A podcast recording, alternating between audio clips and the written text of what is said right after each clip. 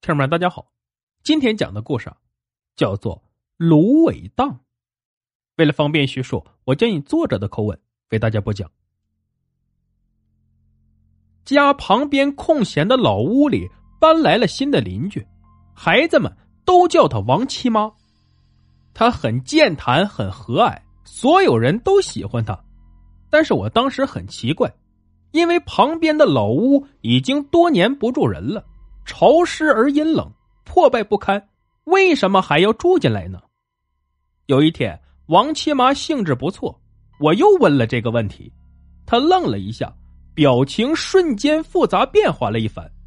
过了好一会儿，她犹豫着给我讲了一段听来都让人胆战的故事。王七妈由于婆家条件不好，有七个儿子，所以结婚后自然分不到房子。村里考虑他们夫妻的实际困难，于是把公共的一间仓房暂借给他们居住。当时挣钱很难，砌房子往往都要花上一生的积蓄才能完成，而村里也不着急用那间仓房，于是一住就是好几年。其实那个地段还是非常适合生活的，前面是开阔的晒场，两旁是茂盛的芦苇荡。四周分布大小百十亩水稻田，种点蔬菜，养点家禽，日子呢还勉强过得去。只是屋后的那一片乱坟堆，让人的心时刻揪着，不敢太惬意。还好这些年并没有什么状况，只是心里不太舒坦而已。相对没有房子的窘境，这点困难还是可以克服的。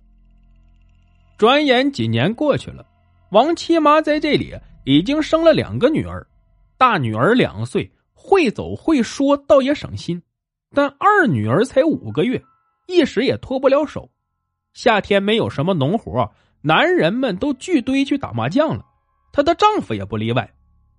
天气不错，那时的夏天夜空特别干净明亮，就像刚擦过的镜子一样。由于女儿脱不开手，所以。他只能独自在家，就着门口雪亮的月光缝缝补补，边摇着摇篮哄小女儿睡觉。大女儿已经睡熟了，他不放心，所以又看了一眼。月亮已经升上了树梢，大女儿突然醒了，说道：“妈妈，我要去厕所。”王七妈指着门口的空地说：“就去那儿吧。”大女儿怔怔的站了起来，径直向门外走去。这时，小女儿哭闹起来，她连忙放下手里的活计去哄她。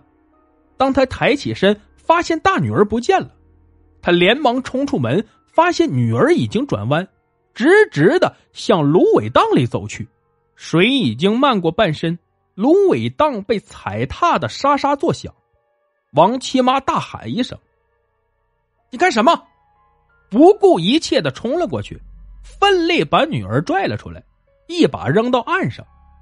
这时，孩子哇的一声响亮的哭了出来。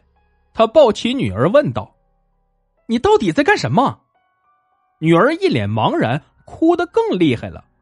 “我在睡觉，怎么在这儿？”王七妈惊魂未定，也顾不得给自己和女儿洗洗，抱回屋。就把他放在了床上。孩子的梦总是来的很容易，一会儿就传来了均匀的呼吸声，但是他的心里越来越不踏实。于是，确信孩子们都已经睡着后，轻轻的锁上门，准备去找丈夫回家。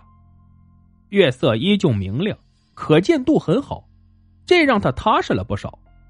关门转身，他准备向村子的方向走去。其实不远，绕过芦苇荡二里地就是了。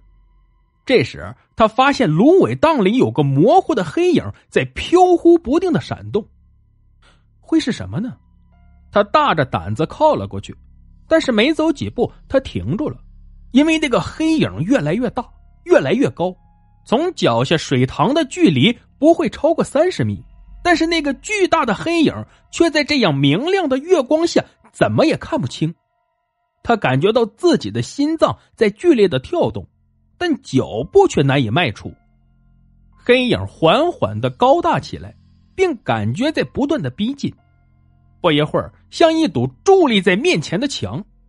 王七妈努力的想看清眼前的一切，然而只是黑色的一大块，并伴随沉重而诡异呜呜的声音，并不时有夹带着浓浓腥臭的冷风扑面而来。